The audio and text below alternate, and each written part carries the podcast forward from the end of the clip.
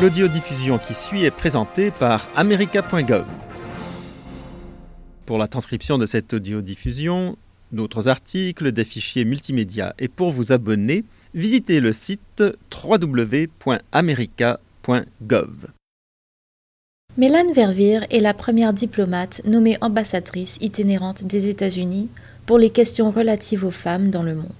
Elle a accompagné la secrétaire d'État Madame Hillary Rodham Clinton lors de sa tournée du 4 au 14 août de sept pays africains, notamment la République démocratique du Congo, RDC, où d'horribles actes de violence ont été perpétrés contre les femmes. En RDC, les combats qui perdurent entre les différentes factions ont assujetti les femmes à des actes d'une sauvagerie sans précédent. Quelques 1100 viols sont signalés chaque mois. Chaque jour, en moyenne, 36 femmes et filles sont victimes de viols au cours desquels elles sont souvent mutilées, les victimes de ces crimes sont dépouillées de toute leur humanité, a déclaré Madame Verviers. Pour les auteurs de ces crimes, elles ne représentent qu'un instrument de leur stratégie de guerre. Une guerre que les femmes ne mènent pas et dans laquelle elles ne jouent aucun rôle militaire de leur gré.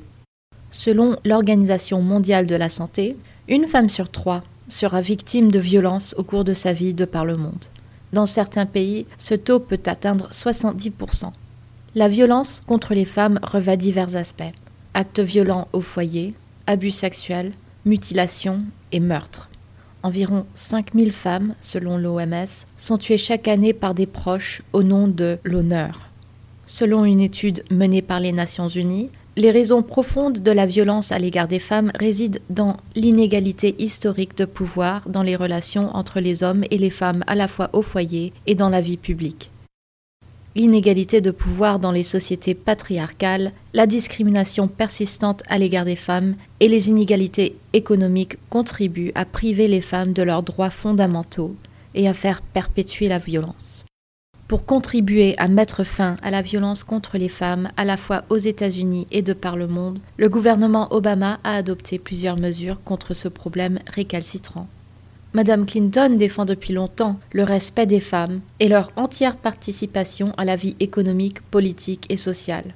Son discours prononcé à Pékin en 1995, dans lequel elle avait déclaré que les droits de la personne humaine étaient les droits des femmes et que les droits des femmes étaient les droits de la personne humaine, a été une inspiration pour les femmes du monde entier. Le département d'État œuvre de concert avec des organisations non gouvernementales en Afrique et finance des programmes qui ciblent particulièrement la prévention de la violence contre les femmes et la protection des réfugiés. En décembre 2008, l'Agence des États-Unis pour le développement international, USAID, a signé un contrat de coopération de 5 millions de dollars sur trois ans avec l'ONG Cooperazione Internazionale pour aider les femmes victimes de la violence en RDC.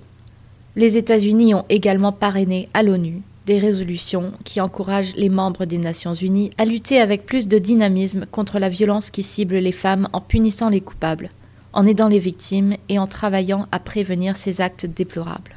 Lors de sa visite au Ghana en juillet, le président Obama a condamné la violence perpétrée contre les femmes en Afrique, notamment au Soudan et en République démocratique du Congo. Nous devons nous élever contre l'inhumanité parmi nous, a-t-il déclaré. C'est une marque suprême de criminalité et de lâcheté que de condamner les femmes à l'ignominie continuelle et systémique du viol. Nous devons rendre témoignage de la valeur de chaque enfant au Darfour et de la dignité de chaque femme au Congo. Aucune religion, aucune culture ne doit excuser les atrocités qui leur sont infligées.